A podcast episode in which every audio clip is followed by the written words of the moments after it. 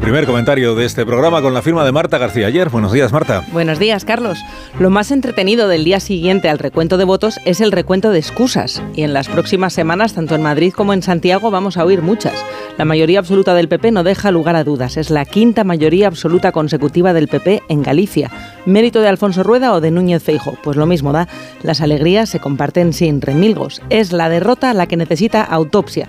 Y el hundimiento del PSOE ha sido peor de lo esperado porque lo malo de haber tenido esperanzas en el último momento es que ahora la caída duele más. ¿Cómo no va a doler si los socialistas han sacado su peor resultado histórico?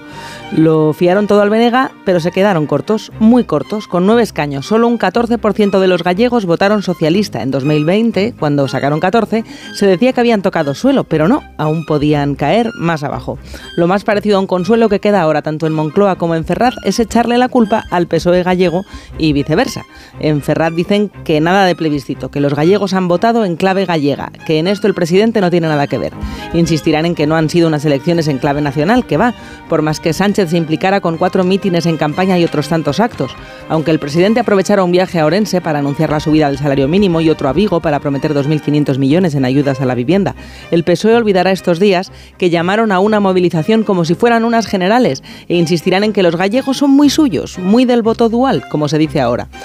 Peor lo tiene para encontrar consuelo Sumar, que no llegó ni al 2% de los votos. La vicepresidenta Yolanda Díaz encajó en su tierra su peor derrota, aunque peor fue lo de Podemos, que quedó detrás del PACMA. No sé si les consolará, que a lo mejor es que nadie se acuerda de que se presentaban. Moraleja, Marta. El PP arrasa en Galicia, a ver cómo el gobierno digiere la noticia. 7 y 21 menos en Canarias, sintonía de onda